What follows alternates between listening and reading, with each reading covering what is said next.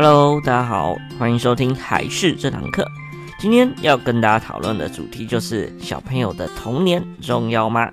所以准备好你的耳机，准备好你的心情，跟我们一起聆听还是这堂课吧。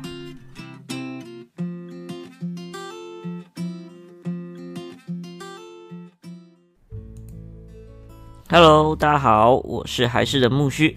又到了我们礼拜三的 podcast 的时间啦。今天呢，最主要要跟大家讨论一下小朋友童年的重要性哦。其实不晓得各位家长你们觉得自己的童年生活是怎么样呢？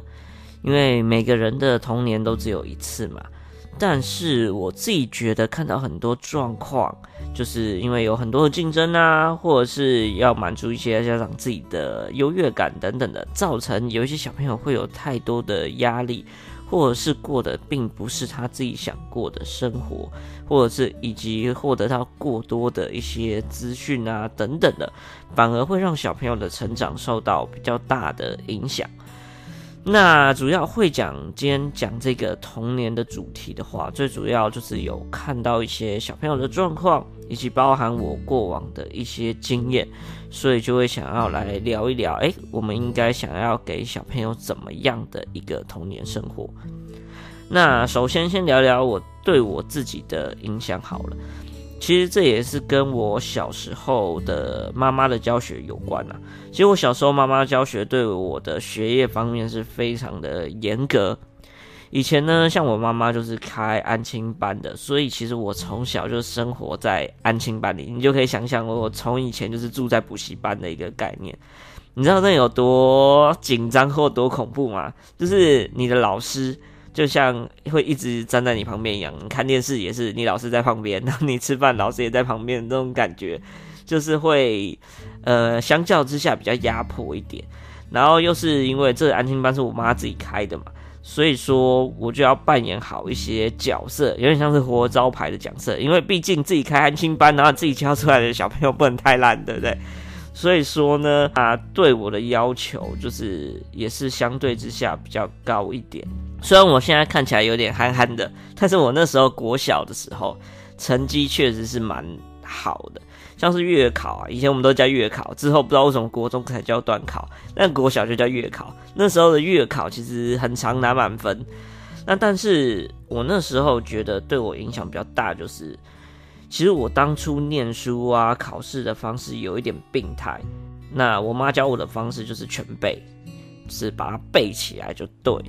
举例来说，就以前像我们会考一些国语嘛，对不对？然后考国语的时候，老师就会考一些像是照样造句、造句的部分。然后我妈就教我，老师八成的考试题目都是从作业出的，所以你把作业写什么，所有的造句背起来，然后考试一定不会有问题，而且还可以写得很快，不用想说啊，我到底要怎么造，反正我就全背了，只要看到这题目，我就写什么答案就对了。以前的我的方式就会这样，那当然包含像以前会有一些什么社会啊、什么等等的一些课程。反正就是把课本背起来就对，就是很疯狂，有没有？以前就会拿荧光笔画重点啊，我的重点都是一整条一整条。以前我也不怎么会画重点，因为我知道就是把它全部背起来就好。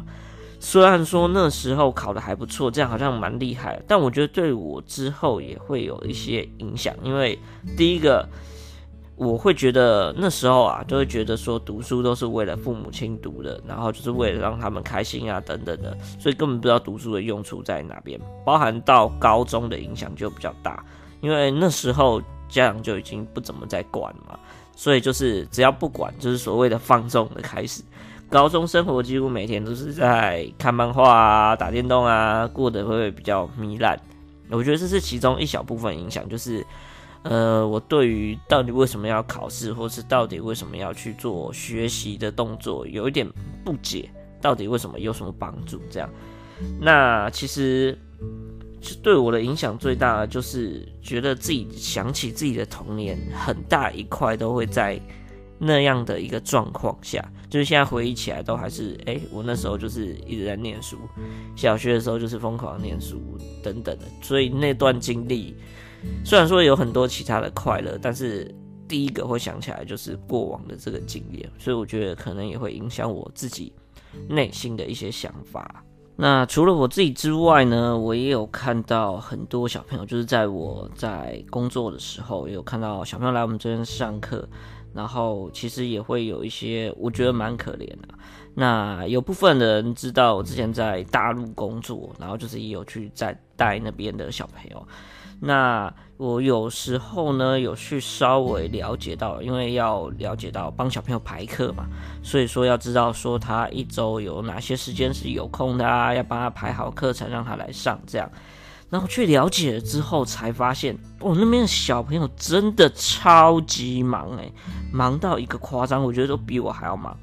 有一些小朋友啊，基本上每一天都这样过。早上要上幼稚园嘛，然后晚上的时候平均还要再上两个才艺班，等于是说他大概他们下课时间大概是四点或四点半，看放学时间不等嘛。然后呢，再还要再上两个才艺班，所以等于是说至少还要再两个小时。所以说他可能要六七点之后才有办法结束一天的生活，甚至有的更多到八点的那种，真的是很夸张。然后啊，有的时候他们六日还要再去上课哦。一般有的时候我们就想啊，六日周休二日可以休息一下吧？没有哦，因为小朋友六日的时候，有一些还要再从早上九点到晚上五点，都还要再上一些才艺班。我听到真的是吓到，想说哇。小朋友也太累了吧！从一到五又要上课，又要上才艺班等等的，一直上，这样我觉得真的是有点夸张。我甚至有看到有小朋友来我们这边上课，然后直接在班上睡着，因为真的太累了。所以我觉得小朋友啊，他们如果真的喜欢上那些课，觉得说上那些课是去玩的话，那就好了，那就可以。但是很多后面了解，其实很多都是父母亲去要求的。有些小朋友根本不喜欢上那些课程，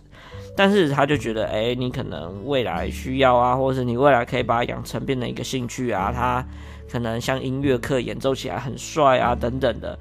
所以就会很多时候都是大人想要做的事情。然后，甚至我还有看到有一些幼稚园的小小朋友、大班的小朋友在上那种才艺课的时候，直接逃课，不想上，直接翘掉了。就是觉得有一点夸张。我不知道台湾现在的状况会不会这样，但是我在嗯大陆在中国的时候看到是这样的一个情形，所以我就觉得。这小朋友好像有点可怜哎，如果他真的很快乐，我觉得那就没关系。但是重点是不快乐，然后还造成很多压力，甚至有一些幼稚园就在翘课，这是什么样的状况？那这种状况其实简单来说都是这样之间的比较造成的。我真的有看到，就是家长之间的比较，婆婆妈妈那真的是很恐怖啊！就看到有小朋友在学什么，他就说不能输，那我也要去学啊，就是他们会。因为三姑六婆啊，然后就哦哦，你小朋友上那个哦，那我小朋友也要去上什么上击剑什么，小朋友根本不知道要去上西洋剑还是怎么干嘛的，所以说那种比较的心态，我觉得有一点恐怖啦，所以就会觉得这个童年真的是小朋友喜欢的吗？看到这样的状况，就会想跟大家来聊聊童年这件事情的一些想法，大家觉得就是。你觉得童年啊，小朋友的童年，你会想怎么做，或是你对于童年的看法是什么？欢迎大家可以留言跟我说你自己的想法，因为我今天最主要就是想要来聊一聊我自己的看法等等之类的，以及大家的一些想法到底是什么？你觉得童年这很重要吗？你觉得赢在起跑点是非常重要的事情吗？欢迎都也可以留言跟我们说一下。那我也讲讲我自己的看法，还有其他专家学者的一些讲法。我们先从专家学者来说起。那现任有一位在美国波士顿的教师训练中心里面的，还有一些个幼儿园的老师啊，叫做李昆山老师，曾经有提过，为了要让孩子有更好的未来，所以很多家长会拼命把各种知识啊、各种才艺塞进小朋友的小小生命里面。但是却忽略了一个很重要的重点，就是当玩被忙给取代掉之后，小朋友的学习也会跟着终止掉。其实这样的安排反而会在浪费掉小朋友的时间。这是呃李昆山老师所说出来的一个看法跟想法。那我自己的想法是这样，常常会有人说要让孩子不要输在起跑点上，我觉得这是有很多人会误解他的意思。我觉得不要输在起跑点的想法是没有错的，但是我们要看待的是这个起跑点的比赛是什么比赛。我觉得像这个整个小朋友的人生来说啊，他的比赛并不是一个短期的短跑比赛。他反而比较像是一个完整人生的一个马拉松的长跑比赛，但如果你在起跑点的时候就加诸很多不必要的压力，或者是根本不需要用到的一些像是设备、装备之类的，反而会让长期的比赛背上一些累赘。所以说，我觉得自己在面对孩子童年的时候，尽量可以站在孩子的立场来看这些事情，毕竟我们曾经都是小朋友嘛，对不对？我们也可以回想看看自己有哪些事是我童年不想要碰触到的，或者是觉得都是大人在呃干扰的一些事情。那我们又是身为大人，其实我们又了解自己的童年不想碰到事情，那我们也了解到有哪些事情对未来而言是非常重要的一件事情，所以说我们可以相对之下拿捏的比较好一点。但是我觉得需要站在小朋友的立场来讲这件事情。那除此之外，我也会希望说要多让孩子参与到生活。或者是自己的生活，以及像是父母亲的生活，我觉得都要参与到。很多家长会觉得小朋友还太小啊，就什么事情都帮他决定好啊，不让他参与。其实有的时候小朋友之后未来不太懂，或者是没有去试过、没有经验的原原因，都是因为没有接触过。例如像是说，我觉得这是最。最常遇到的一个状况，我以煮菜来为例好了。像我以前也是这样，大家都会觉得，像我妈就会觉得厨房很危险，煮菜很危险，不要让小朋友去靠近这件事情。所以说，当我长到大的时候啊，就是对于煮菜这件事情就是不太熟。不了解，甚至啊，有一些人因为从小都没有去接触到这一块，所以连蔬菜水果都认不了，很常见吧，对不对？很多人都有这样的状况。那其实这个重点就在于经验的差距而已。所以说，我觉得很重要的一点，要在小时候培养的，就是让他去体会以及体验到自己的生活，接触自己的生活来。提升他自己的生活能力等等的，让他可以去享受、去接触、去玩自己的生活。我觉得这是蛮重要的一件事情。当然就看他的年纪，但是重点是要让他去接触，以及有一些生活上面的经验。我觉得这其实蛮重要啊。其实简单的重点就是要参与生活，我觉得这是非常重要的一件事情。然后还有一个我自己的想法就是。不要把我们过多的自我缺憾带给小朋友，就是大家常讲的，哎、我希望你，因为我小时候没有弹好钢琴，所以我希望我的小孩可以弹钢琴等等的，然后就逼他去上课。我觉得